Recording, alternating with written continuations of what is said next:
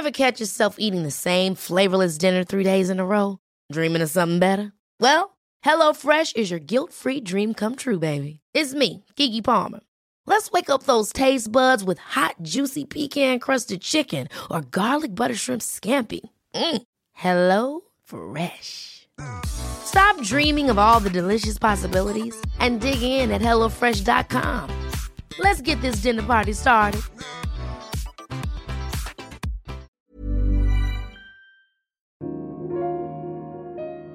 Bonjour à tous. Pour vous distraire, vous informer et vous faire réfléchir, nous vous proposons en exclusivité et sous forme de podcast tous les grands entretiens de Daphné Roulier pour GQ. Cette semaine, écoutez sa rencontre avec Kiddy Smile. DJ, producteur, danseur et militant de la cause LGBT, il s'est fait connaître en mixant à l'Élysée un soir de fête de la musique, arborant un t-shirt au message explicite, fils d'immigrés, noirs et PD. Dans cet entretien au long cours, on découvre un artiste subtil, sensible, percutant.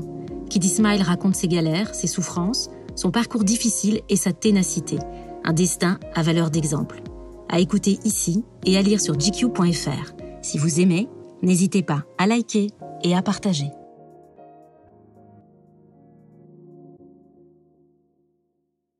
Kiddy Smile, noir, PD et fils d'immigrés, c'est une appellation contrôlée? On pourrait, en tout cas, c'est presque une marque déposée. Alors, c'est le CV euh, qu'affichait votre poitrail sur le perron de l'Elysée euh, pour la fête de la musique 2018. Ce n'est certainement pas un sésame, comme l'affirmait Charles Consigny euh, sur France 2, mais vous en avez indéniablement fait une force à la fois artistique et politique.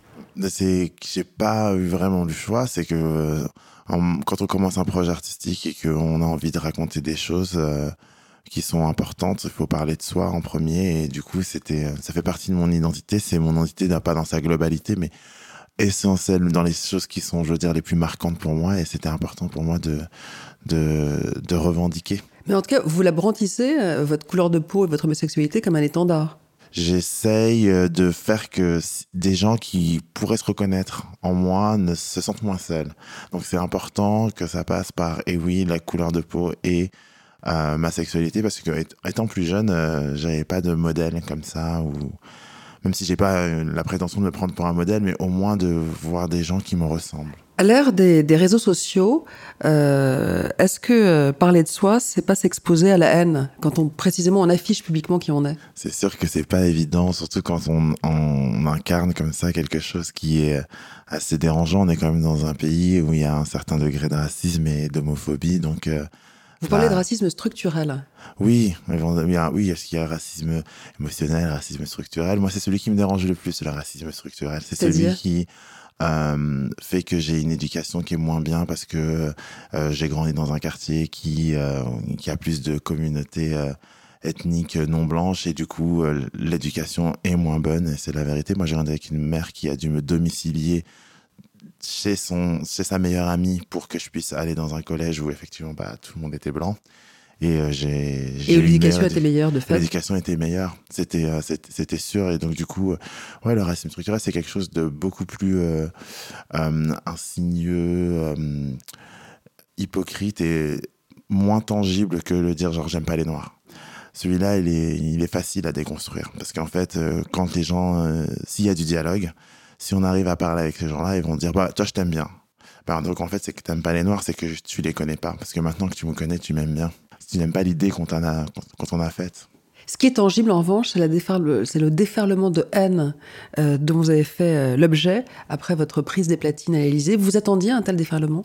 Absolument pas. Moi, quand je suis parti à l'Élysée, je me disais, pourvu que le président ne soit pas énervé à propos de mon t-shirt, mon, mon, seul, mon seul souci, c'était de pas me mettre à dos euh, l'Élysée, alors que moi, ma démarche, elle était uniquement représentative. Elle était, euh, bien sûr, je suis pas d'accord avec tout ce que ce gouvernement fait, mais c'était pour moi, c'était c'était important d'y aller parce que à la base, quand on m'a invité, j'ai pas cru que c'était là-bas. J'ai cru que c'était l'Élysée Montmartre. Exactement. Et ma mère m'a dit, tu dois y aller parce que effectivement, tu as du mal à te représenter, à te voir là-bas et à penser que c'est là-bas parce qu'il n'y a pas de gens comme toi. Et il faut que tu y ailles. Et elle m'a dit quand je quand j'ai quand j'ai dit à ma mère que j'allais faire un projet musical qui parlait, qu'elle allait être aussi euh, qui allait maintenant parler beaucoup plus de qui j'étais. Elle m'a dit, tu sais que tu vas être le premier dans beaucoup de choses, ça va être assez compliqué, il va y avoir beaucoup de choses que tu vas aller faire, tu seras le premier. Et je pense qu'elle est très fière du fait que je sois allé, je l'ai fait. Mais par contre, le déferlement de haine qui s'est passé derrière, j'étais pas du tout prêt. J'étais pas, pas du tout prêt, mais vraiment pas du tout. Qu'est-ce qui a polarisé l'attention d'après vous euh, Ce, t-shirt, un brin provoque, euh, vos danseurs à paillettes, euh, la photo aux côtés du couple présidentiel, une minorité au cœur du réacteur? Moi, je pense que c'est tout. Je pense que c'est surtout l'intersectionnalité de, qui on était, c'est-à-dire la revendication de notre homosexualité, de nos origines et de notre couleur de peau. Si je devrais classifier dans l'ordre qui a le plus énervé les gens, je dirais que c'était peut-être le fait que qu'on soit noir. Je pense que ça, c'était quelque chose de très marquant, qu'on était tous noirs sur le parvis euh, de, de l'Élysée comme ça. Et je pense qu'on va dire circonstance aggravante, on était homosexuels, de la communauté LGBT et qu'on on était surtout là, pas dans une démarche où on disait merci d'être là, mais qu'on incarnait l'espace comme, euh, comme le nôtre. C'était chez nous, c'est chez nous.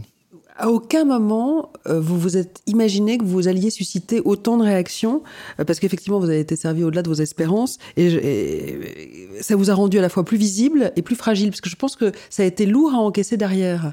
Vous, vous en êtes tombé même malade. J'étais déjà malade, mais c'est sûr que c'est tombé. C'était ce déferlement de haine n'est pas pas arrivé euh, au moment le plus calme. C'était genre c'était très compliqué pour moi à gérer avec ma santé.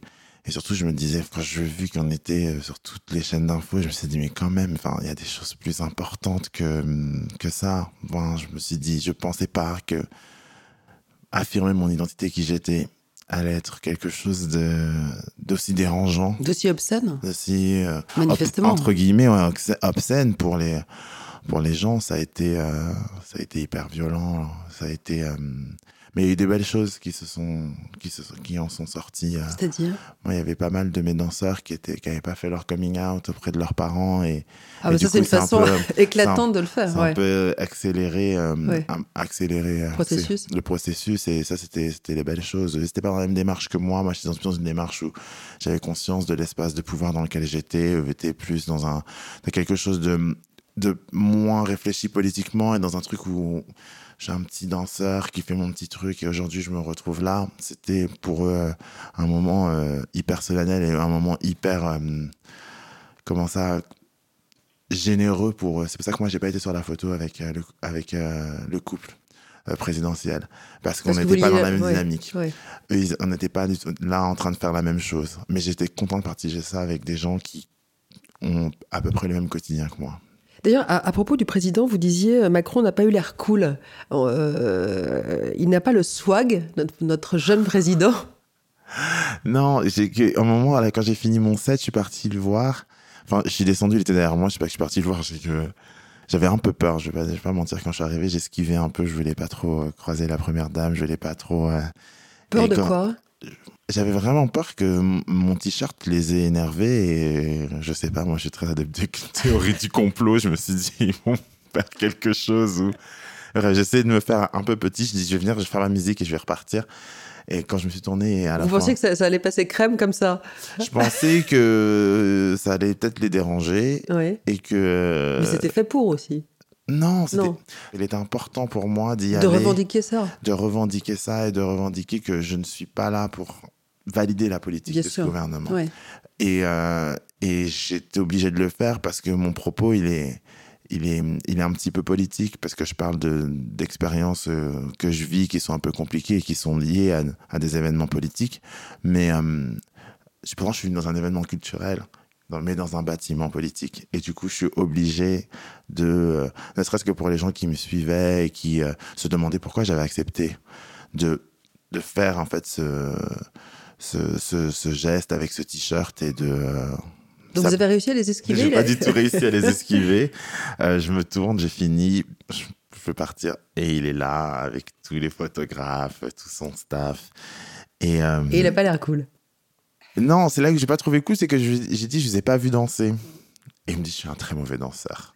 et j'ai dit je vous crois pas et il m'a dit bah demandez à Brigitte et et c'est là que je me suis dit oh non c'est pas cool pas cool, il aurait pu. Sinon, je trouve que quand même, euh, au-delà de ça, je le trouve quand même assez cool. Quand même. Pourquoi? Parce que je trouve que hum, d'avoir un président jeune et dynamique, au-delà de ces décisions politiques qui peuvent être très contestables, je trouve que je trouve que ça donne un nouveau souffle et un, un petit lifting à, oui, un petit lifting, mais ça, ça, ça dépend des, des, des, mesures politiques quand même. Exactement. C'est pas, pas, un critère. C'est ce que, ce que ouais. je dis, c'est je dis en termes en termes en termes d'image. Après, au-delà de la politique et de ce qui est et de ce qui est euh, et de ce qui fait, moi, je, je, je me dis quand on si on n'est pas au courant de qui il est, qu'on le voit et qu'on dit ah c'est le président de la France et qu'on n'est pas du tout au courant et qu'on vit pas dans une sphère où. Donc l'affiche est belle. L'affiche est belle. Après, faut voir la couverture est belle. Il faut voir l'intérieur du livre. Est-ce que vous avez été surpris par les attaques de votre propre communauté Extrêmement. Extrêmement surpris parce que D'abord, comme... vous racontez avoir été banni. Non, bah, non, c'est pas vraiment banni. C'est que j'ai reçu des messages par la suite où on me disait euh, tu es officiellement, tu ne fais plus partie des Noirs. Euh, tu n'es plus noir. Je dis ah bon, je savais pas que on pouvait l'être et puis, et puis ne plus l'être. Et, euh, et beaucoup de gens ne sont pas sentis représentés par ce que je faisais.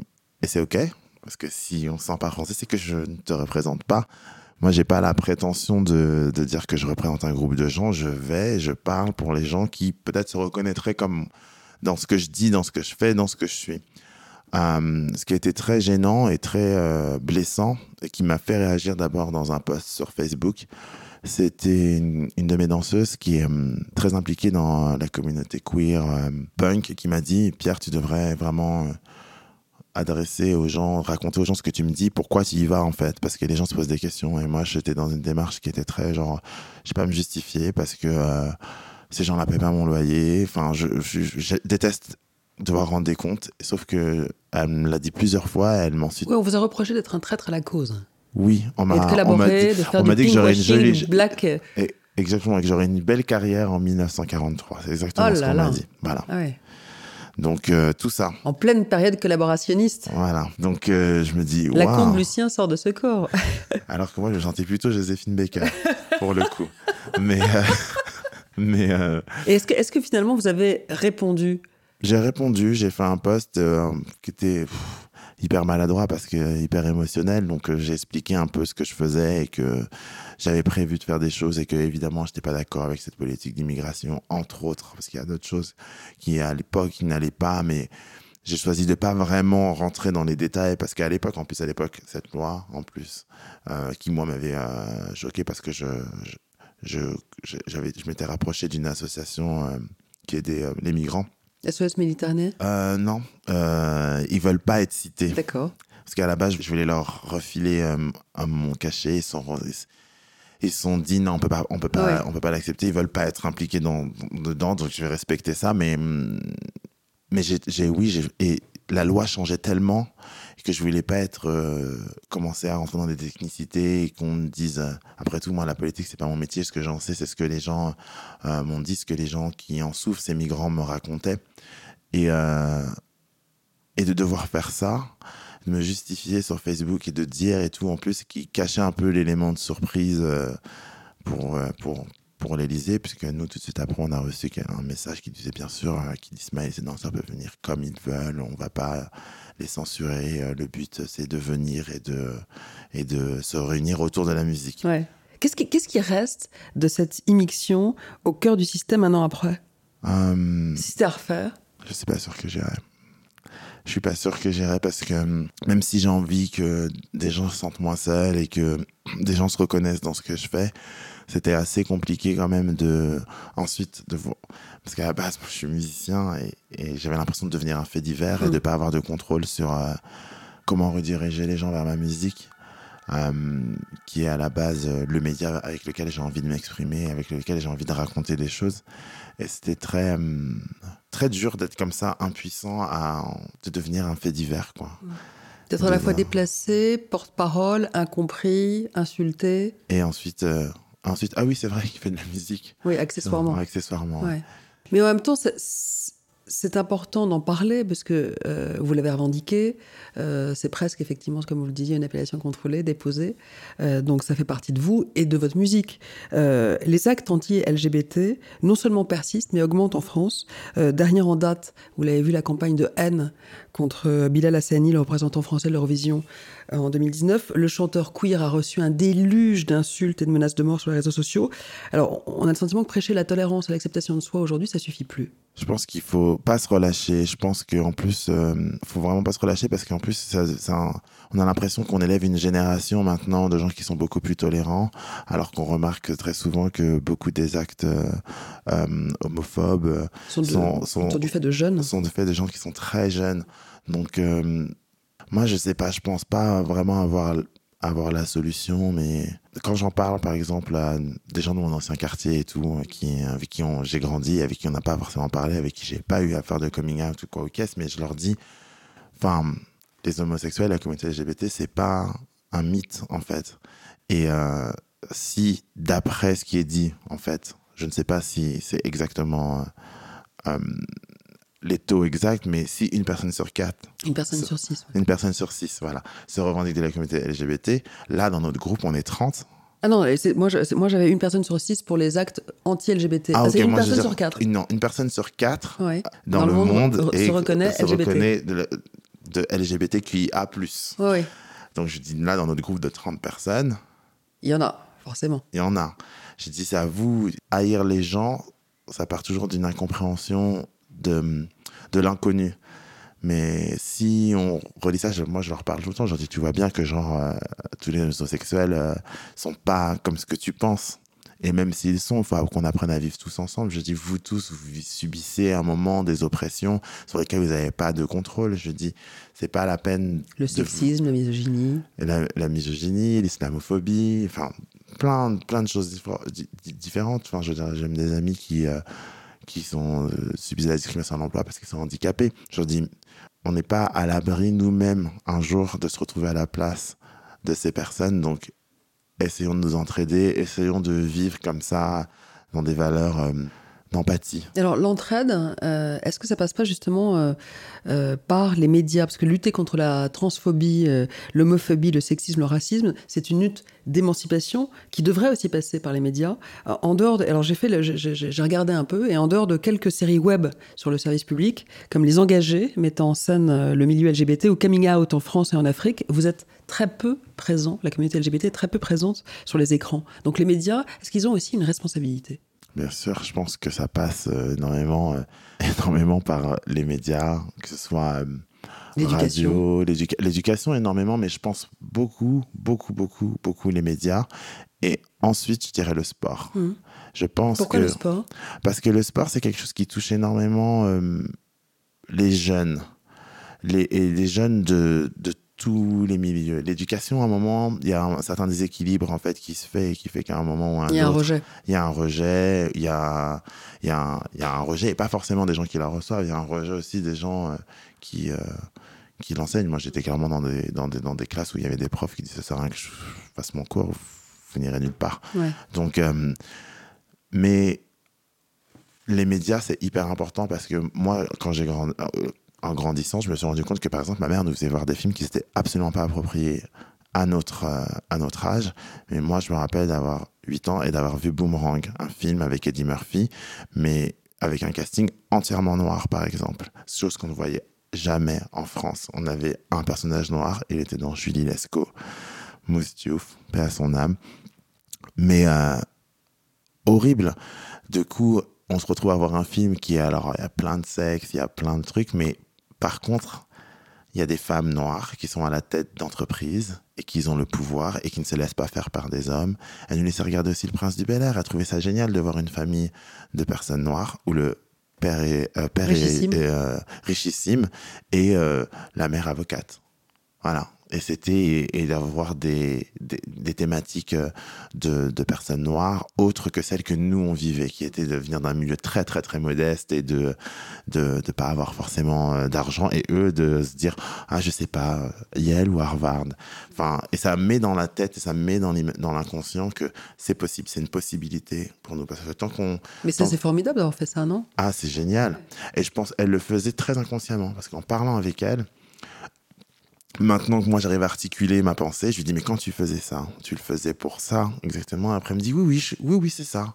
Oui. Elle faisait œuvre de pédagogie, mais en réalité pas du tout. Eh, mais elle, s'en rendait pas compte. Ma mère, elle a grandi ingénieure du Cameroun, euh, post-colonial, avec encore des grands postes, euh, une influence française très très très présente et très qui s'impose comme ça un peu avec la force. Et ma mère faisait un rejet complet. Ma mère ne voulait pas venir en France. Elle a suivi son mari, mais elle voulait rester. Et, euh, et quand on. Elle est très réfractaire à beaucoup de choses. Elle n'aime pas l'hymne national français.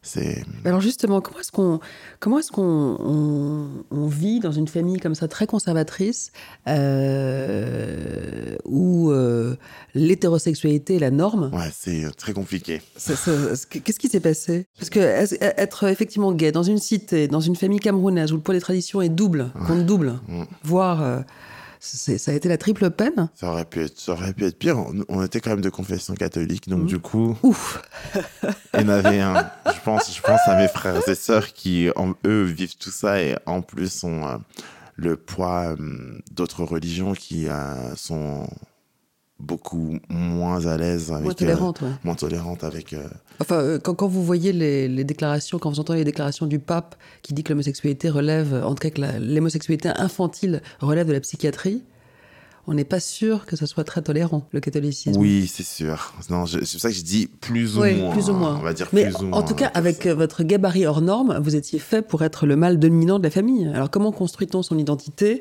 euh, dans un environnement qui condamne l'homosexualité? J'ai dans un foyer avec un père qui, euh, je pense, ne m'aimait pas. Et donc, du coup, avec euh, une mère qui compensait en disant genre, ouais, c'est pas très juste et tout. Donc, j'essaye. Mais j'avais mon frère qui, lui, était était, je pense, le fils que mon père a toujours rêvé d'avoir, qui était un peu nul en cours, mais était bon, faisait du foot, euh, était athlétique, et moi j'étais euh, rond, euh, j'aimais la danse, j'avais des bonnes notes. On aurait pu s'entendre parce qu'il était prof de maths au Cameroun avant de... Mais...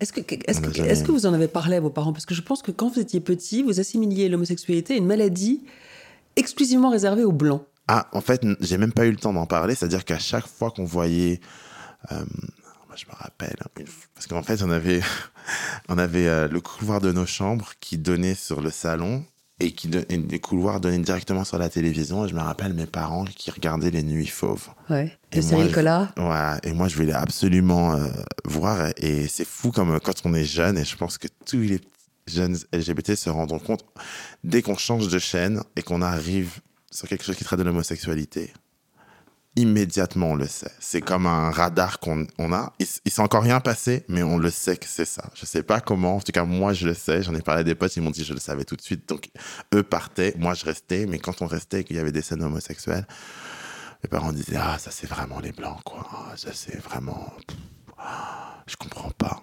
Et puis ils en connaissaient aucun, enfin ouvertement. Donc, euh, alors, on grandit dans une. Moi, j'ai grandi comme ça. Et je me dis, bah, je connais pas d'autres homosexuels. Et je me dis, bon, bah, j'aime, j'aime bien les hommes. Donc, je me dis, je suis unique, il y a que moi. J'en vois pas d'autres.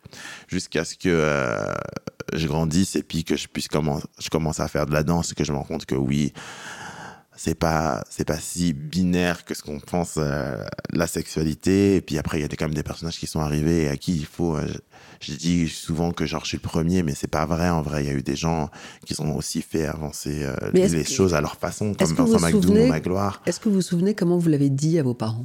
Ah, moi, j'ai jamais dit à mon père parce qu'il a quitté le foyer quand j'avais 13 ans. Mais je me rappelle de quand j'ai fait mon coming out à ma mère, c'était c'était très intense. J'ai pris le train, je suis rentré à Rambouillet. J'avais déterminé, j'avais calculé que j'allais lui dire un mois avant mon anniversaire, parce que ma mère est une femme qui a un respect immense pour les anniversaires. Elle peut vous détester, ne plus vous parler, elle vous enverra un message pour votre anniversaire. Donc je me suis dit, au moins, elle sera obligée de me reparler à mon anniversaire, même si elle ne veut plus jamais me revoir. Mais Donc, scénario, scénario très chiadé. Hein. Oui, j'avais dit, j'ai dit, il faut que je le fasse. Mon frère allait se marier. Je savais Votre frère est au courant? Mon frère était au courant. Mon frère était au courant, ma soeur était au courant, il restait plus que ma mère. Et euh, quand je suis quand je suis je suis arrivé chez ma mère, était avec des amis. Je dis oh, je dis là j'ai j'ai pas le temps. Si je lui dis pas maintenant, il faut que je lui laisse le temps de digérer tout ça. Donc je lui dis est-ce que je peux te parler? Je rentre tout de suite. Je me rappelle, c'est je crois que c'est le plus court séjour que j'ai fait dans mon ancien dans mon ancienne maison. On a été dans sa chambre et je lui ai dit euh, quand j'avais 14 ans, elle avait posé la question. Quand j'avais 14 ans, elle avait trouvé, je disais têtu. Et j'étais parti en vacances à Montpellier et elle avait rangé ma chambre elle avait trouvé têtu.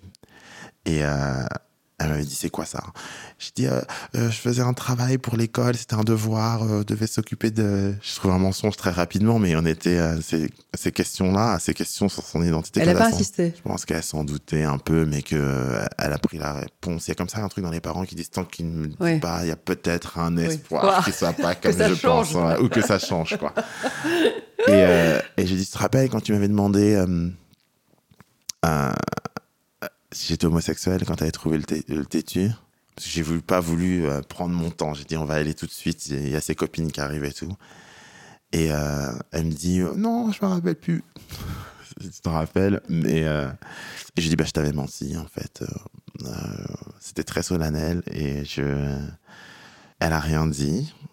Et je lui ai dit, si t'as besoin de temps pour digérer tout ça, elle m'a dit oui. Elle m'a dit, par contre, euh, donne-moi deux secondes, je suis quand même une femme africaine. Et, euh, et je lui ai dit, mais je comprends tout à fait, je vais rentrer et tout. Et puis après, elle m'a tiré, je me suis, elle m'a tiré par le bras parce que j'allais partir. Mhm. Et, et euh, je me suis mis à pleurer, elle a pleuré, elle a dit qu'elle m'aimait, etc. Le lendemain, elle est venue chez moi.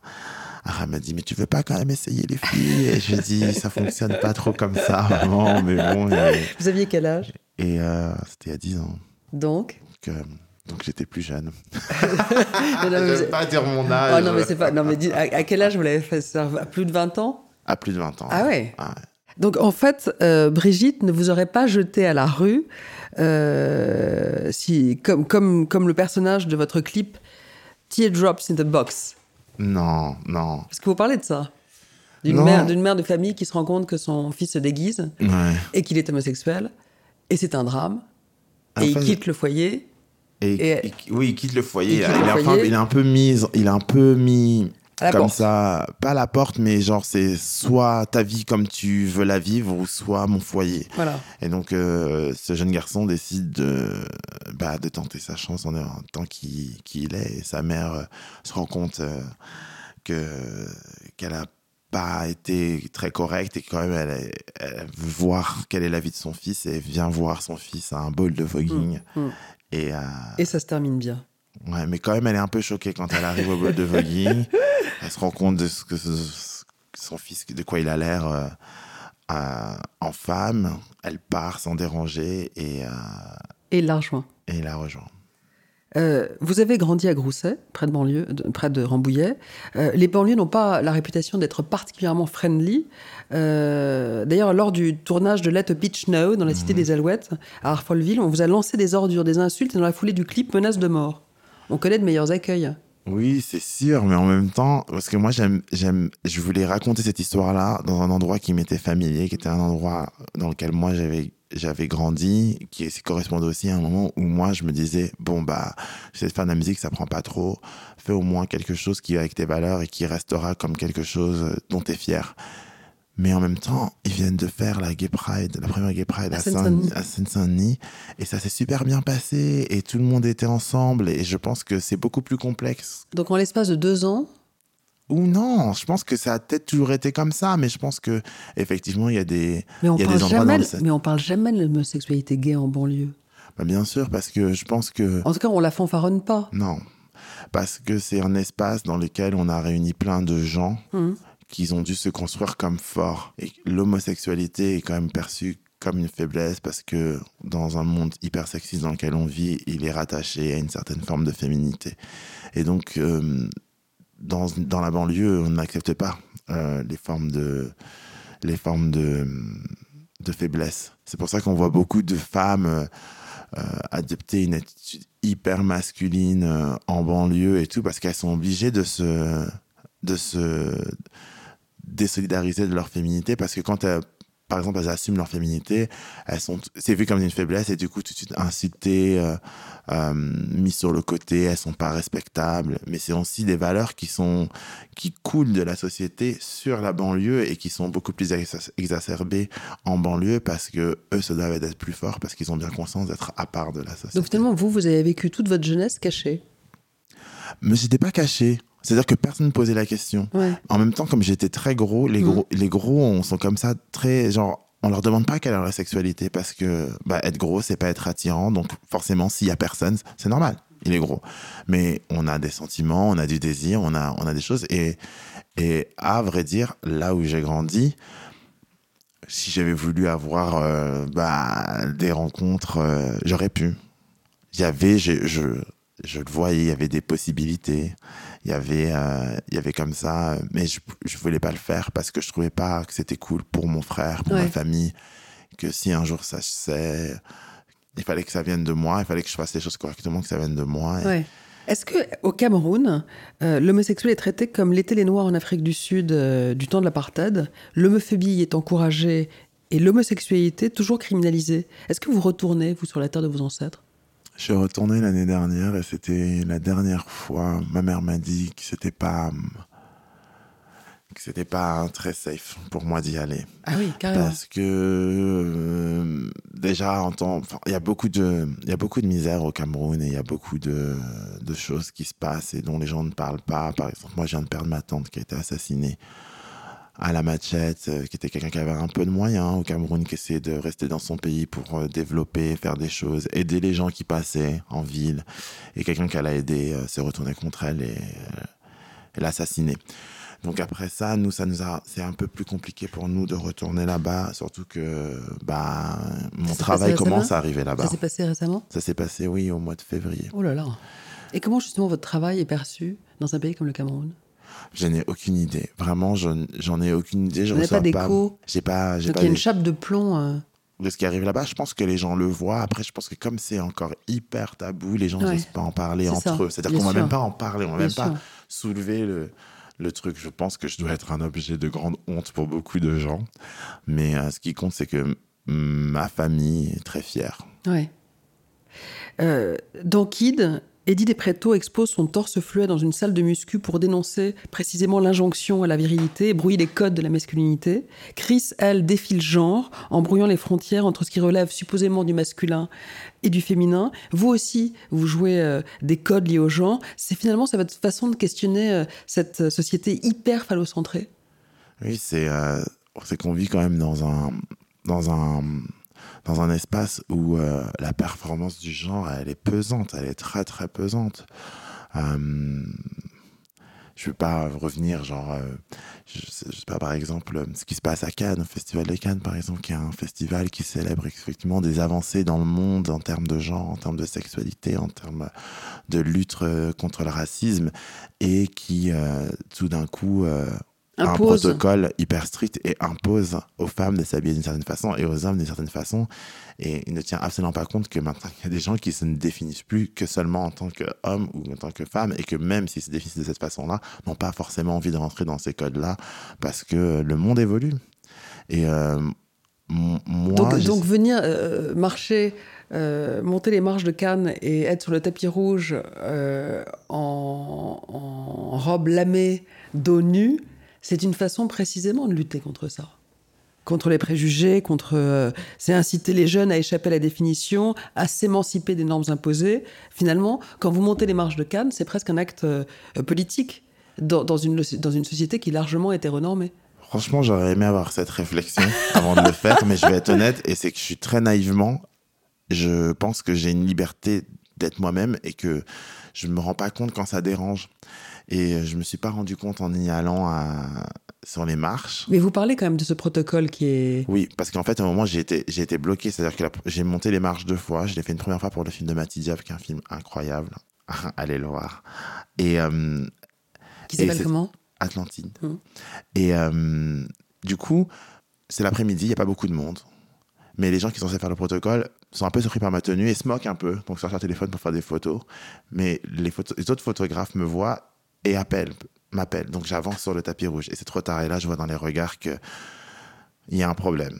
Mais c'est trop tard, je suis déjà, je suis déjà sur le tapis rouge. Je reviens pour le film euh, d'Almodovar où je devais euh, monter avec Gaspard, mais comme Gaspard, Noé. qui euh, était encore en train de fignoler à des choses sur son film qui présentait le lendemain. Et euh, un ami qui avait un showroom me dit Ah, tu penses quoi de cette cape Elle est géniale, ça tirait bien et tout. Et puis moi, j'avais prévu de porter un smoking en plus. J'avais prévu un super smoking rétro, pas de def, noir, en velours, avec plein de bijoux. Et euh, je me dis, ah non, c'est quand même super ça, j'ai envie de le mettre et tout. Et euh, je me dis, tiens, si je le mets de l'autre côté, on dirait une robe. Et c'est trop bien parce que c'est vraiment, moi, ça me représente, c'est ce genre de truc. On peut trouver des photos de moi, j'ai déjà porté des robes avant. C'est pas euh, mon vêtement de prédilection, mais je trouvais que c'était très, très joli. Donc le vestiaire féminin, c'est pas là où vous allez piocher en, priorité vos. Plus maintenant. Avant, oui, parce que avant, c'était les vêtements à ma taille étaient les vêtements plus size, c'était uniquement chez la femme. Et du coup, euh, si je voulais avoir des choses qui étaient un peu jolies, il fallait qu'il y avait rien chez, Il y avait rien. Il y avait vraiment rien. Il y avait euh, rien. Un t-shirt noir, un jean très mal coupé, quoi. Il y avait vraiment rien. Et euh, du coup, j'arrive. Et là, tout de suite. Mais là, c'était le gros soir. Il y avait toutes les stars qui étaient là et tout. On me met sur le côté. Et là, on vous a mis sur le côté à ah cause de votre tenue. Ah oui, je suis arrivé, je donnais mon ticket, on m'a dit par là, mettez-vous par là. Et là, il y a un monsieur qui arrive, hyper désagréable, qui fait son, son kéké un peu. Je pense que c'est quelqu'un qui travaillait sur le festival depuis longtemps, qui avait pris ses marques, etc. Et qui s'est dit, alors lui, je vais me le faire. Donc il, arrive, il me regarde, il va voir ses potes, il rigole. Ils sortent leur, ils sortent leur téléphone d'autres personnes. Il regarde, et là, il entend, il me dit, euh, lui, il passera pas, c'est mort. Je pense qu'il il pensait que j'étais américain. Mhm. Parce que souvent, les gens pensent que je suis pas de France. Et euh, donc, il part, il vient, et là, il y a mon agent qui lui dit moi, il y a un problème, et il lui, il lui dit est-ce que c'est une tenue. Euh, Appropriée Non, est-ce que c'est une tenue traditionnelle?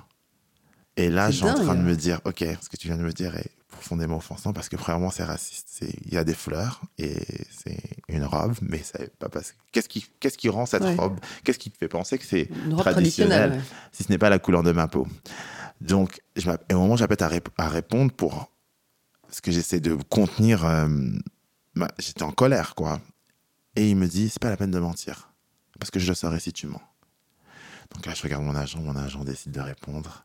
Et il dit non, c'est pas une tenue traditionnelle, mais bon, voilà. Euh, euh il s'appelle Kitty c'est un artiste qui fait des choses, euh, des performances un peu comme ça autour de avec la communauté LGBT. Et le mec, il, s'en fiche, quoi. Il est en une tête de genre, ça passera pas et tout.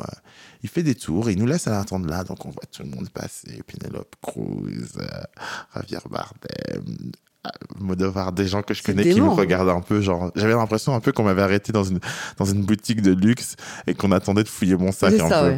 J'étais hyper mal à l'aise et puis je disais à mon je disais, mais viens, on fait demi-tour, c'est pas grave. Moi, je, je suis monté hier, j'aimais bien. Plus que je portais hier, c'est moi qui l'ai fait, il y a pas de souci. Et, euh, et là, il y a deux filles qui disent, ah, je crois c'est Kitty Smile et tout, et vont chercher une femme. Et la femme, elle, elle vient, elle parle avec le monsieur, ils se prennent un peu la tête, elle se dit, je te dis, il monte, j'en prends la responsabilité. Il revient, il me dit, bah c'est bon, tu vas pouvoir monter les marches, tu vas être content.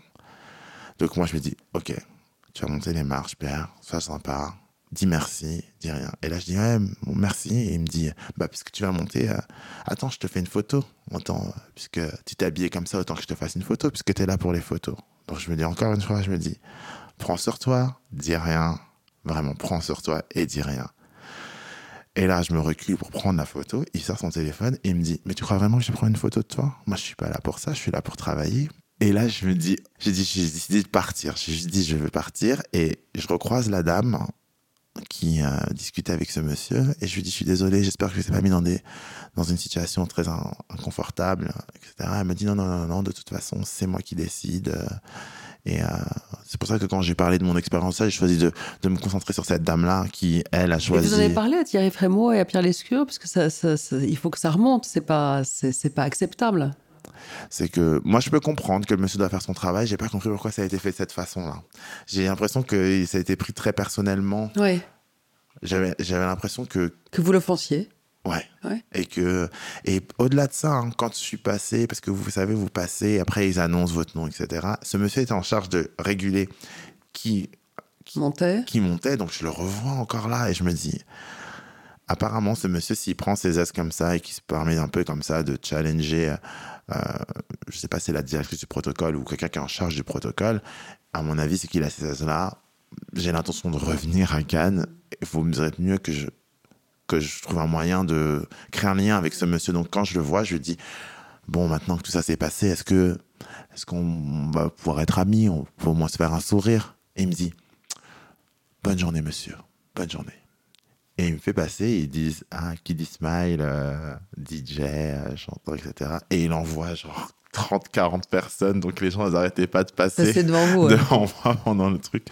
Bref, au final, c'était. Euh, c'était, c'était une expérience, mais c'est encore une fois un endroit dans lequel je vais et j'y vais très naïvement en me disant bah, je peux être moi-même et, et ça dérange. Et c'est dommage, mais en même temps, ça soulève la question de plein de choses. Parce qu'encore, moi, je suis un homme qui se considère comme un homme. C'est juste que j'avais, j'avais envie de mettre quelque chose de fantaisiste. Mais si tous ces gens qui sont non-binaires ou entre, qui se définissent pas vraiment dans, ce, dans le cadre de ce que propose le protocole, quel est leur espace pour eux? Comme, comme, comme une artiste comme Chris, mm. euh, qui raconte que l'invention de Christine and the Queens a changé sa vie. Euh, ce personnage d'osofiction lui a permis d'être pleinement elle-même. Est-ce que vous diriez, vous, qui mal, que vous êtes à la fois une création et une créature à part entière, et que ça, ça vous a rendu plus audacieux? Je pense que par le passé, avant qui est mal, j'étais beaucoup plus audacieux. Je pense que j'ai... La notoriété vous a rendu plus timide? Plus timide, oui, et puis plus conscient de plein de choses. Maintenant, je suis en train de construire, je suis en train de construire quelque chose et que j'essaye de que ça dure. Et du coup, euh, tout est beaucoup plus réfléchi, un peu moins spontané quand même. Mais euh, mais il y a quand même des jolies choses qui se font. Mais vous rabotez les arêtes. Oui, beaucoup parce que je j'ai conscience, je reçois beaucoup de messages de gens qui me disent ah c'est super important ce que tu fais et c'est un peu euh, c'est un peu lourd parce que moi, j'ai pas l'impression de faire quelque chose de si important. Moi, j'ai juste l'impression d'être moi et, et qu'on me dit, euh, par exemple, là, quand on m'a dit, ah, viens faire un performer pour euh, le saut d'Hermès, je me suis dit, il y a vraiment des gens qui vont vraiment venir me voir. Comme quand, on fait quand je fais un live ou un truc, j'ai toujours la peur qu'il y ait personne parce que je me dis, je pense que les gens vont pas venir.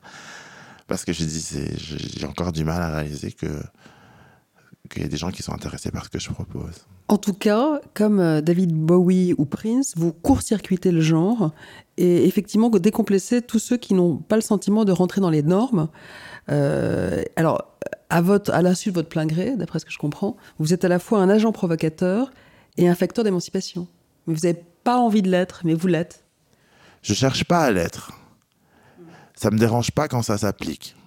Quand je suis provocateur et euh, ouais. Je préfère plus être facteur d'émancipation qu'agent provocateur. La provocation, c'est pas quelque chose qui m'intéresse. Ce qui m'intéresse, c'est de, c'est de permettre à d'autres gens de se sentir moins seuls et de prendre confiance en eux et de se dire oui, je suis pas seul et oui, je peux le faire.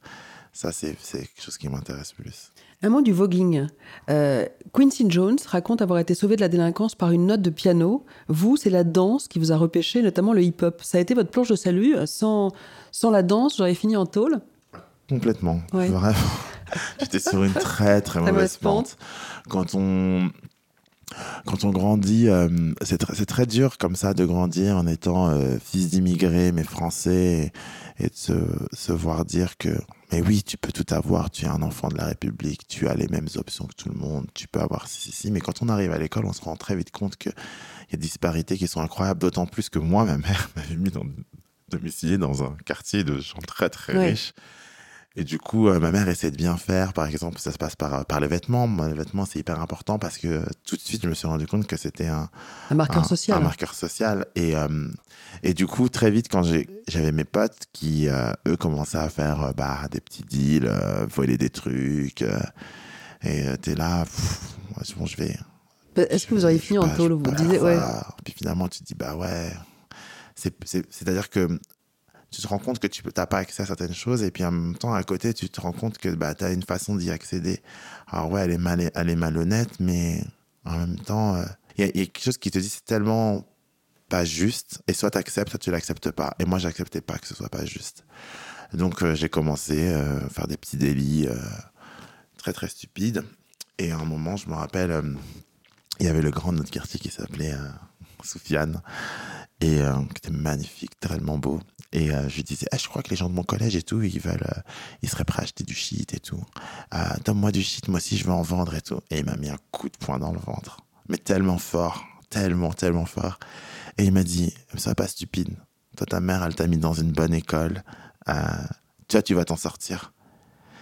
Et je suis parti comme ça, j'étais trop dégoûté. Et le lendemain, il m'a donné 50 euh, balles à l'époque. Et euh, il m'a dit, t'as besoin d'un truc, tu me le donnes. Et en fait, c'est vrai que les grands de mon quartier sont, ont toujours traité genre hyper bien, hyper. J'étais trop la fierté de, du quartier. Il y avait les 14 juillet des fois quand on dansait. Euh, sur la place de, de l'hôtel de ville et il y avait le DJ qui jouait de la musique vraiment nulle, mais à chaque fois, mes potes, ils faisaient On fait un cercle, Pierre, c'est le danseur, il va nous montrer comment faire, etc. Et donc, moi, je faisais du volet, j'ai transitionné, je me suis fait des blessures à la cheville, j'ai transitionné sur la danse et en allant avec la danse qui m'a emmené à découvrir Paris. je me suis... Alors, la danse vous a sauvé, le hip-hop vous a sauvé, mais c'est le voguing qui a, je dirais, libéré la femme en vous J'ai un ami qui me dit tout le temps qu'il pense que je suis une femme trans. Et je lui dis arrête de dire ça, c'est, ce n'est pas le cas. Mais euh, je pense que oui, il y avait une part de féminité que moi j'avais énormément euh, réprimée, qui était hyper là quand j'étais beaucoup plus jeune, mais innocemment, on ne se rendait pas compte. Et ensuite, euh, très vite. Bah, Votre grand-mère, elle vous donnait des coups de canne pour pas que vous dandiniez du cul. Exactement. Je, je voulais du cul comme tout le monde dit comme on disait, quand elle est venue, et vrai que ça m'attristait beaucoup quand les gens disaient que je roulais du cul, et du coup, elle m'a dit, je peux t'aider, et du coup, elle me donnait un coup de canne sur le torse, un coup de canne sur les, les fesses, et du coup, ça me redressait, quoi. C'était. Euh, Mais donc, vous diriez que le voguing, ça a libéré la femme en vous. Donc, ce que, ce que vous aviez bridé euh, lors de, vos jeunes, votre port de féminité. Oui. Vraiment, ça m'a permis d'apprendre, surtout à comprendre qu'en fait, la féminité et la masculinité peuvent exister, en fait, dans le même. Euh, Elles peuvent coexister. Dans, le même, dans le même espace. Et ça, c'était. c'est incroyable. La, la scène voguing est une scène dans laquelle où la, la redéfinition du genre, on a nos propres genres. C'est-à-dire qu'on a créé des, des, des, propres genres pour, euh, parce que il euh, n'y a, y a, a, pas forcément d'espace dans la société pour pouvoir exister tel quel. Donc on a dû redéfinir certaines choses. Par exemple, ce que les gens considèrent comme du drag, se mettre en drag queen, dans l'espace, euh, on va dire, de tous les jours, c'est considéré comme une performance c'est un genre à part entière dans le, dans, le, voguing. Parce qu'il y a des gens qui se sentent femmes, mais ne vont pas aller jusqu'au bout de leur transition. Et du coup, utilisent le travestissement pour le faire. Et il y a un espace dans lequel, dans la Bolambine, dans lequel ils peuvent vraiment être eux-mêmes et, se sentir libre et, bien. sentir libre et pas qu'on dise ah c'est un travesti ou ceci ou cela il y a d'autres noms il y a d'autres appellations pareilles euh, je pense que c'est un espace, euh, la Ballroom qui est hyper euh, accueillant des gens qui souffrent d'oppression du système. C'est pour ça qu'au départ, ça a été créé. Oui, c'est né, euh, c'est né dans les années 30 à Harlem. Exactement. Et ensuite, ça, effectivement, ça s'est propagé dans les, dans les années 60. C'est une danse qui mime les poses des, des podiums de mode. Euh, alors, le vegging, c'est à la fois un exutoire, une pratique de l'excès pour s'affirmer, flamber et tout bonnement exister. On performe sa vie, on l'invente pour transcender les vicissitudes du quotidien. Au fond, c'est à la fois une danse identitaire et politique un style de vie. C'est tout ça. C'est euh, c'est incroyable comment même les mouvements de danse sont des mouvements qui sont nés après des expériences de vie. Par exemple, euh, on doit beaucoup dans cette communauté à la communauté trans et euh, à l'évolution des femmes trans, à leur accès à, transformer leur corps pour euh, qu'ils euh, ressemblent plus à ce que elles ont dans la tête ou comment elles se, se voient. Parce que c'est essentiellement les femmes trans qui ont beaucoup porté ce, mouvement. ce mouvement. Mmh. Et il y a beaucoup de mouvements qui sont à propos de, de ne plus avoir de pommes d'Adam, d'avoir des seins, d'avoir des hanches de ne plus avoir de pénis. Il y a beaucoup de mouvements qui miment, qui miment ça. Et euh, bah, pour quelqu'un qui ne serait. Mouvements de danse. Des mouvements de danse. Et pour quelqu'un qui viendrait apprendre cette danse en n'ayant absolument pas conscience que c'est une culture et, que c'est un style de vie, reproduire ces mouvements sans connaître l'histoire qu'il y a derrière ces mouvements. C'est incroyable. C'est très riche et. Euh, Vous, vous racontez, qui dit, que danser pour vous, c'est comme se déshabiller en public. Allongez-vous et expliquez-moi ça. Ah, J'en parle souvent avec des danseurs qui me demandent toujours pourquoi quand je danse, ils me sentent arriver quelque part et tout d'un coup, je m'arrête. Et parce qu'il y a une espèce de lâcher prise dans la danse, il y a une espèce de d'introspection où on arrive et on, se trouve soi-même et du coup il y a plus y a cette liberté de se laisser aller et j'ai l'impression des fois que quand j'y arrive à cet endroit où je me où je me trouve eh ben j'ai pas envie de le partager avec les gens qui sont autour de moi parce que c'est tellement intime que j'ai l'impression d'être nu.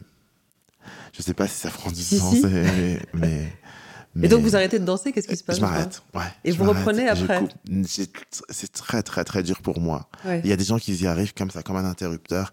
Hop, ils y sont. Moi, c'est très, ça prend, j'ai un diesel. Quoi. La grosse différence entre le hip-hop et le voguing, c'est que le premier valorise la masculinité, alors que le second exauce la féminité. Je pense que, je pense que pour moi, elle ne réside pas la, la, la différence mmh. entre les deux. Je pense que tous les deux sont des mouvements contestataires. Mm.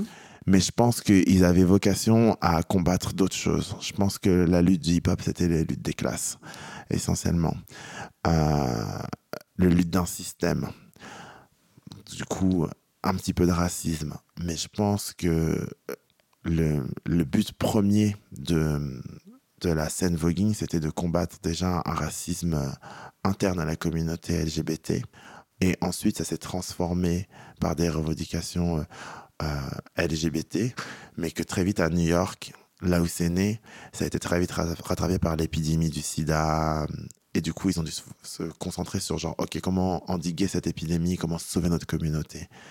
Et euh, c'est ça la différence pour moi essentielle entre les deux. C'est pour ça peut-être que le hip-hop a perdu un peu euh, ses revendications politiques parce qu'en en fait, on peut passer d'une classe à l'autre, oui. De, de... L'échelle, l'ascenseur social. L'ascenseur social, clairement. C'est quand même, quand même compliqué de, bah, garantir et de garantir à quelqu'un de LGBT qui ne, ne subira plus jamais d'homophobie ou de LGBT-phobie. Euh, c'est quand même très compliqué. Et du coup, euh, je pense que c'est pour ça que c'est un mouvement qui perdurera assez longtemps parce que malheureusement, l'homophobie a de beaux jours devant soi et que tant qu'il y aura de l'homophobie, il y aura besoin de cet espace-là. Et que, effectivement, euh, si, dans le hip-hop, on a très vite euh, les gens qui étaient euh, devant et qui étaient comme ça des figures de proue de ce mouvement-là, ont très vite accédé à des richesses, ont pu sortir de leurs conditions et du coup, leur propos a changé. Et du coup, on a perdu cette. Ça s'est un peu dévitalisé. Hein. Exactement. Euh, vos albums sont directement inspirés de votre vie. Vous y parlez de fessées, de taille de pénis, d'amour contrarié, des tracas du quotidien aussi. Euh, finalement, vous êtes votre propre laboratoire, qui dit? Je, je regarde un peu euh, tout ce qui se. Je me suis dit, qu'est-ce que moi je vis? Et que les gens vivent aussi, mais aussi que les gens vivent pas. Mais je me suis dit clairement, euh, le titre Digmatize qui parle euh, de taille de pénis, mais surtout. Alors, Digmatize est bourré d'allusions sexuelles explicites. Hein. Oui, c'est. Est-ce que c'est un bras d'honneur à la bienséance, au politiquement correct, aux esprits chagrins, au retour à l'ordre moral? C'est un clin d'œil, je dirais, à grandes années euh, de la house music où ils n'avaient pas peur d'utiliser bah, des grands mots, des titres comme Short Dick Man, par exemple. Ou, qui veut dire quoi? Qui veut dire un homme à petite bite. Ouais. Un petit sexe. Je ne sais pas quelle heure il est. Petite bite, ouais. et euh, ouais, un homme à petit sexe. Et il y avait beaucoup de titres comme ça qui faisaient danser beaucoup les drag queens dans les années 90 et, qui étaient, qu'on appelait euh, euh, des titres de beach house. Ouais. Qui étaient des titres hyper comme ça, sassy. C'est bien quoi, sassy? Sassy, j'aurais du mal à. Je dirais un peu. Je dirais espiègle, mais euh, épicé. Je ne saurais pas comment trouver quel mot. Euh, quel mot en français C'est joliment euh, résumé, espiègle épicé. Ouais, espiègle et épicé. Voilà. On, on, aime, on aime bien, mais attention, ça peut piquer. C'est c'est très, c'est comme les drag queens, elles sont jolies à regarder, mais on ne sait jamais ce qu'elles vont, si elles vont nous dire un truc sympa ou si elles vont nous casser. C'est et c'était, ça s'appelle Beach House ou Handbag House parce que c'était le moment où les drag queens disaient toujours à leurs potes c'est ma chanson, tiens mon sac, je vais danser. Donc, euh, et c'était pour moi un moyen de faire un clin d'œil à ça parce que, effectivement, je fais de la house et j'essayais dans mon premier album de un peu brasser tous les styles qui m'inspirent. Parce que votre musique, quand même, est intimement liée à la sexualité. Effectivement, il suffit de voir le clip Digmatize. Moi, je l'ai regardé euh, chez moi. Je vérifiais que mon fils n'était pas derrière. heureusement, vous n'avez pas regardé Slap My Butt. si, bien sûr. J'ai tout, regardé. Donc, Digmatize, euh, qui veut dire en, VF trop m'habiter, c'est une célébration parodique de la verge. D'où vient cette obsession pour le pénis? C'est ce qui vous définit le mieux? Vous êtes un pratiquant compulsif? Non, en fait, euh, moi, je suis pas euh, dans euh, l'adoration du phallus, pas du tout, en vrai. C'est juste que je me suis rendu compte, c'est une, des seules chansons qui, en plus, ne parle pas de moi dans l'album. C'est une chanson qui parle de, beaucoup d'amis qui étaient dans des relations pas possibles avec des mecs terribles, mais qui restaient parce que le sexe se passait bien. Et je me disais, je comprends, je comprends pas. Il n'y avait pas d'expression en plus en France pour ça. Et j'en ai parlé avec une copine américaine qui m'a dit Ah, oui, ils ont été digmatized. Et je dis, mais c'est quoi cette expression digmatized Et elle m'explique. Et je dis. Ah. Ensorcelé par la bite. Exactement. Et j'ai dit, non, mais j'étais obligé d'en faire une chanson. Vraiment, c'était, euh, j'étais obligé. Et c'est pour ça que dans la vidéo, d'ailleurs, je me pose, je me distance de ce propos-là comme étant comme étant quelqu'un qui écoute les autres parce que effectivement le psy, le psy parce que j'ai très souvent écouter mes amis en disant mais tu ne peux pas te laisser traiter comme ça même si le sexe est si bon c'est pas possible et euh, et non c'est une c'est une une chanson euh, c'est une chanson je pense qui parle beaucoup. Je pensais pas qu'elle aurait eu le succès qu'elle a. Les gens l'aiment beaucoup et euh, moi je l'aime bien mais c'est pas ma préférée. D'ailleurs, le, le, clip ressemble quand même à, des, à des pornos de, de ça, ça lorgne un peu vers le porno 70s. Oui, il y a beaucoup d'allusions, euh, d'allusions euh, phalliques, mais il y a, y a une grande dimension euh, comique aussi dedans. Oui, c'est parodique. Oui. Parodique. C'est une satire. On se, on, se prend pas trop trop au sérieux et puis les gens sont déjà tellement tendus quand on parle de pénis. il vaut, mieux, vaut, mieux le, vaut mieux le prendre. Il y, a quelque chose d'autre qui vous travaille, qui dit, c'est la religion. C'est en découvrant le Jésus noir de Madonna dans Like a Prayer que vous avez été appelé par la musique. C'était un signe je, je, sais pas si c'était un signe de la musique, mais je sais que c'était un des premiers disques que j'ai acheté. Et mais je me rappelle quand j'ai vu ce, ce, ce, clip. avec mon voisin de l'époque, Tony Pinto, pour le, pour le mentionner, dédicace. On a regardé les clips et j'ai pas l'impression que lui et moi on avait vu la même chose. parce qu'il m'a dit c'est trop bien, je suis trop pressé que ça repasse parce qu'à l'époque il fallait attendre que ça repasse. C'était sur MTV. Euh, C'était, je sais plus quelle chaîne, c'était chez lui parce que nous, on n'avait pas de chaîne câblée. Et, euh, et, moi, je me suis dit, oh là là, elle va avoir des problèmes. Elle a mis Jésus en noir. Quoi. Donc pour moi, c'était la première fois où je voyais vraiment un artiste de musique entrer vraiment dire quelque chose de très politique, mais en même temps de toucher à la religion en même temps. C'était. Euh, c'était, euh, elle, elle m'a obsédé pendant pas mal de temps après ça. Je rappelle que j'aimais beaucoup la Isla Bonita. Et après, je suis passé très vite sur Michael Jackson, quand il a fait Dead Really Care Où je me suis dit, ah, en fait, les artistes, ils sont pas juste là pour dire, ah, mon cœur, il pleure, tu m'as quitté, etc. Et ils ont aussi des choses. Ils ont un propos politique. Ils ont un, ils ont un propos politique et, et Engagé en tout cas. Engagé, ils ont des choses à dire. Est-ce que vous êtes euh, croyant, qui dit Est-ce que vous êtes pratiquant? Je suis croyant et je suis pas vraiment pratiquant parce que j'ai l'impression que pour être pratiquant, il faut se rendre dans un lieu de culte. Or, euh, j'ai été enfant de cœur. Ouais, ouais. J'étais enfant de cœur, j'ai été beaucoup à l'église, j'ai eu des prix parce que j'allais beaucoup à l'église. À la chorale? Euh, Pas à la chorale. Vous ayez des prix parce que vous à l'église? Euh, oui, il récompensait les enfants qui allaient à l'église. le, curé Le curé, les profs de catéchisme, etc. Mais il récompensait comment? Ben, On avait une petite, euh, c'était, on avait des images ah euh, qui traitaient de la, de, de, de, la vie comme des cartes qu'on pouvait aussi s'échanger entre nous. Et on avait aussi euh, des, quand on avait, on avait des trophées ou des gros cadres dedans avec des petits dessins qui, qui. Donc on récompensait votre assiduité à la messe. Ouais. Je pense que ça fonctionnait bien parce que j'étais toujours, le meilleur. Mais en même temps, moi, j'habitais genre à deux pas de l'église. Et du coup, comme c'était un peu compliqué chez moi, je me sentais pas très à l'aise et très le bienvenu. Je me réfugiais beaucoup là-bas. Et euh, après, ça a commencé à aller de moins bien. Et puis, je me suis rendu compte que. Bah, que le clergé favorise l'homophobie. Exactement. Et, je me suis dit, ouais, même, j'ai pas ma place ici, j'ai pas vraiment ma place. Donc, euh, je prie, je prie énormément avant de monter sur scène. Je prie énormément quand il se passe des choses super pour moi. c'est important de prier pas seulement pour demander, mais aussi pour dire merci. Et euh, malgré, malgré les positions du Vatican, du clergé, euh, vous êtes croyant Oui, parce que... Parce que la foi est indépendante de, de, de, du ministère des Hommes oui, moi je les écoute pas, c'est pas eux qui m'intéressent. Moi, ce qui m'intéresse, c'est euh, quand il y aura le jugement dernier, pour ceux qui y croient, ce sera mon amour de la religion, ma ferveur, le bien que j'ai fait. Je pense pas qu'il faille aller dans une église pour être quelqu'un de, de, religieux. Je pense qu'il y a énormément de gens qui font énormément de bien sur cette terre, qui aident les migrants, qui aident les personnes âgées, qui sont là pour les autres. Ces gens-là, ils iront au paradis bien avant ceux qui disent que vous devez pas avorter, vous devez pas mettre de préservatif, l'homosexualité, c'est pas bien.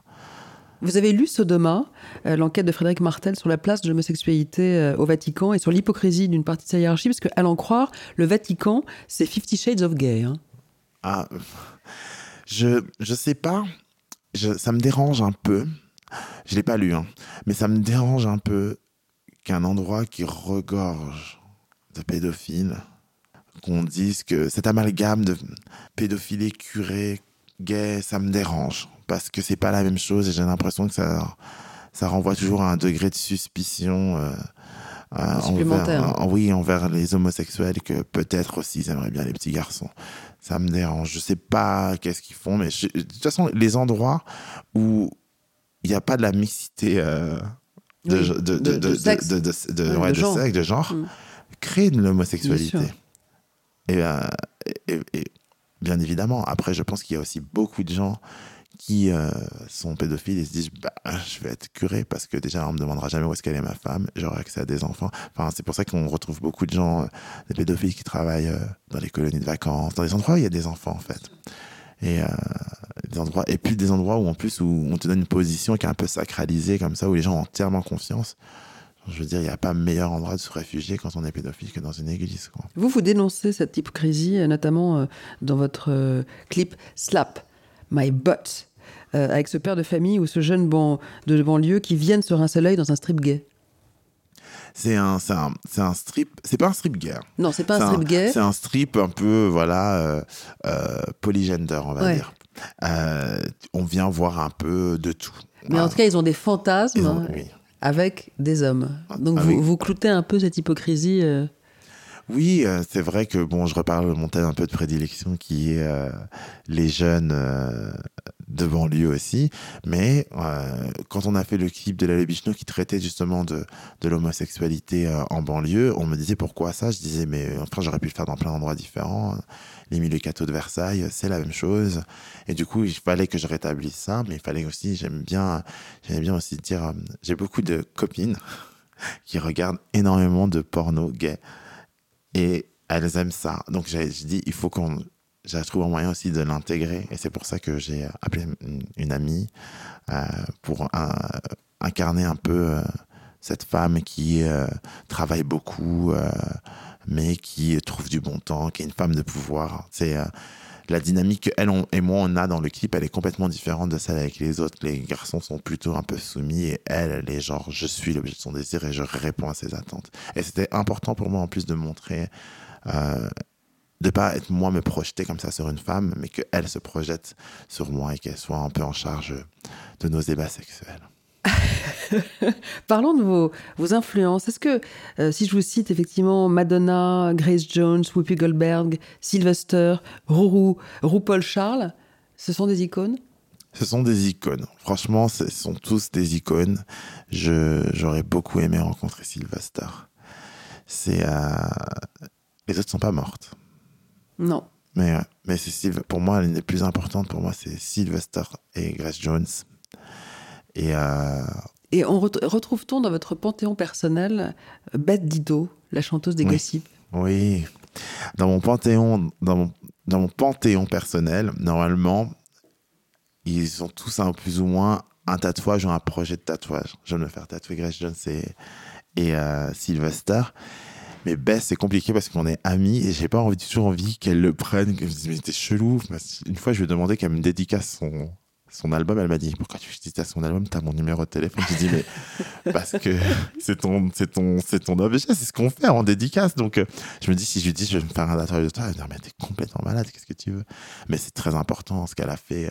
Enfin, je veux dire la visibilité qu'elle a donnée. À, à, à, la communauté LGBT, les luttes qu'elle continue à faire, et puis tout ce qu'elle fait contre la grossophobie, le fait qu'elle s'excuse pas, devenir une icône de mode avec cassant vraiment comme ça les euh, les euh, les, euh, les tailles parce que genre, genre c'était une des premières icônes à pas rentrer dans 32, je sais même pas c'est quoi les tailles standard, 40, je sais pas. Moi, j'ai jamais été standard. 36, 38. Voilà, 36, 38, j'ai jamais été une taille standard, donc je sais pas. Dans du M, on va dire.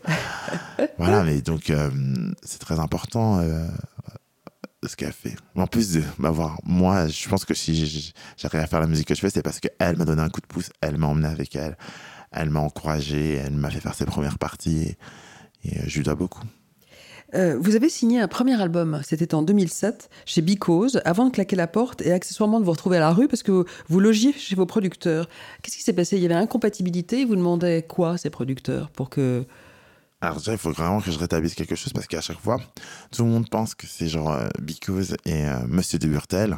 Et euh, que Monsieur de Burtel a toujours été hyper, hyper encourageant de mon projet. C'est juste les producteurs que j'avais, qui m'étaient assignés, avec qui ça passait pas du tout. Et, et en fait, c'est que je suis arrivé et je me suis retrouvé, voilà, j'ai fait Coachella avec, avec Best Ditto et, et je me retrouve avec un contrat pour un album.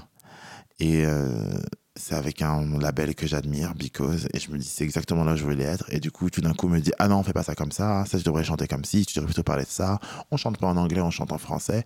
Et je me sens assez dépossédé de mon projet, mais je me dis c'est des professionnels, ils savent de quoi ils parlent. J'étais assez content d'avoir pu genre transitionner de la danse à la musique aussi rapidement. Vous avez pris des cours de chant? Euh, oui, avec euh, énormément de cours de chant, j'en prends toujours. Avec Rouge Marie? Avec Rouge Marie, qui n'est pas une prof de chant, mais une chanteuse incroyable qui m'a écrit mon titre Be Honest. Et, euh,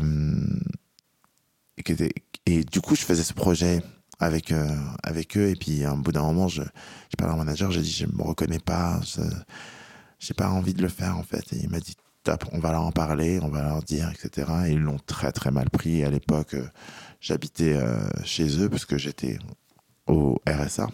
Et euh, je devais habiter sur Paris pour pouvoir fermer. Et ils m'ont dit euh, Ah, on doit récupérer euh, ta chambre. ils vous ont jeté à la porte Ouais. Et à ce moment-là, vous avez comment Vous vous êtes dit J'arrête à ce moment-là, je me suis dit, non, je me suis pas dit j'arrête. J'ai eu, j'ai un ami incroyable qui m'a laissé habiter chez lui pendant trois mois sans payer le loyer pour pouvoir me refaire. J'étais physio dans une, dans une boîte de nuit et tout l'argent que je faisais sur le côté, je me suis dit, je me suis dit, je vais faire ma musique moi tout seul. Je vais, Ce que vous faites d'ailleurs, vous la produisez intégralement Maintenant, ouais.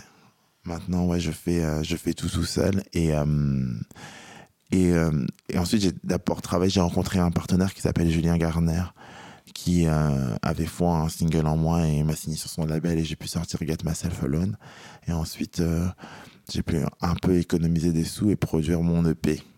Et c'est quand j'ai fait le clip de la Le Beach No qui était pour moi le dernier, parce que je me disais, bon, bah, t'as essayé, c'est pas pour tout le monde, j'ai aussi une famille modeste. Enfin, moi, j'ai fait un master de com et je me suis dit, ma, ma, enfin, ma mère, elle compte un peu sur moi pour pouvoir les aider aussi. Ma sœur commençait à se diriger à des études de médecine. Enfin, il fallait que je puisse aider. Et je me suis dit, c'est un peu égoïste pour moi de chercher à vivre mes rêves euh, indépendamment, comme s'il n'y avait pas des gens qui comptaient sur moi. Et à ce moment-là, à ce moment-là que tout a commencé à, décoller et du coup, j'ai pu continuer à faire de la musique. Et donc, vous le financez seul aujourd'hui euh, vous avez signé avec l'agence Next Model, bientôt sur les podiums ou est géré d'une marque de luxe? Bah, J'étais chez eux pendant un an et je suis parti. Ouais. Je suis parti avec euh, le l'agent qui m'a signé. Et, euh, parce que lui partait, et je me suis dit c'était bien parce qu'il a cru en moi dès le départ et je vais, je vais aller avec lui bientôt sur les podiums. Mais oui, j'aimerais bien sur les podiums. Mais j'y suis déjà Donc maintenant, vous êtes, vous êtes, dans quelle agence Ah, j'ai pas d'agence. Je travaille qu'avec lui. D'accord.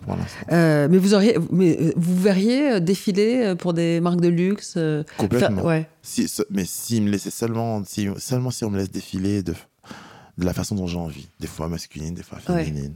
Je, fais très bien. Vous êtes sur tous les fronts, ça j'imagine bien que vous le faites très bien. Vous êtes sur tous les fronts, au cinéma aussi sous la direction euh, de Gaspard Noé euh, dans Climax, qui vous avait lu, euh, vous le disiez, une montée des marches. Vous avez chopé le virus du cinéma parce qu'on a le sentiment que vous allez aussi faire du cinéma, bah, que vous en avez envie. ouais, je, il y a des projets qui se montent, il y a des, il y a des, il y a des jolies choses qui se font. après, le but c'est de pas pas se précipiter.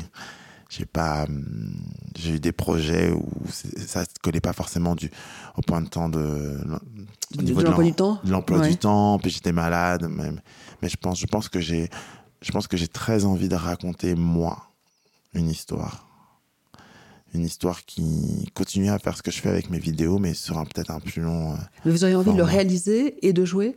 Ouais. J'aimerais, ça m'a pris beaucoup de temps quand même à me dire que oui. Euh, que je fasse pas un film qui soit réalisé par, euh, lumière par, costume par, tout par Kiddy Smile, mais non, mais j'aimerais bien réaliser. Et, euh, mais ça se monte. mais vous auriez aussi envie de jouer. Oui. Donc récapitulons, vous n'aviez jamais mixé, vous êtes devenu DJ et DJ star. Vous n'aviez jamais vogué et vous êtes devenu l'icône du voguing. Vous n'aviez jamais chanté et vos chansons sont des tubes. Vous avez fait un carnage au cinéma. J'espère, ce serait cool. Que peut-on vous souhaiter, Pierre-Édouard fou parce que c'est ça votre vrai nom. Exactement. Et il est toujours orthographié de façon différente. Ou des fois juste Pierre, Pierre H. Ouais.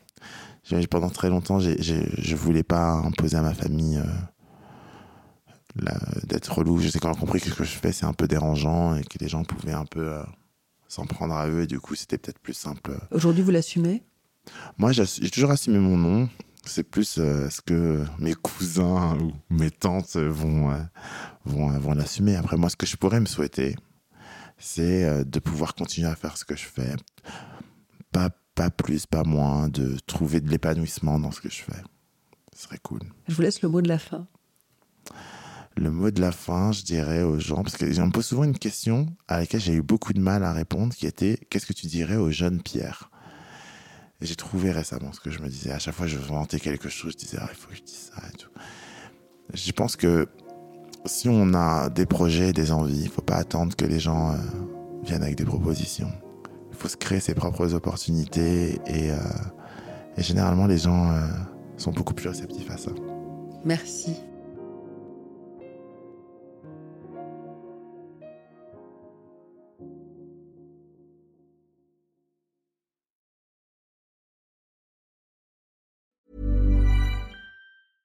Ever catch yourself eating the same flavorless dinner three days in a row? Dreaming of something better? Well, HelloFresh is your guilt-free dream come true, baby. It's me, Kiki Palmer.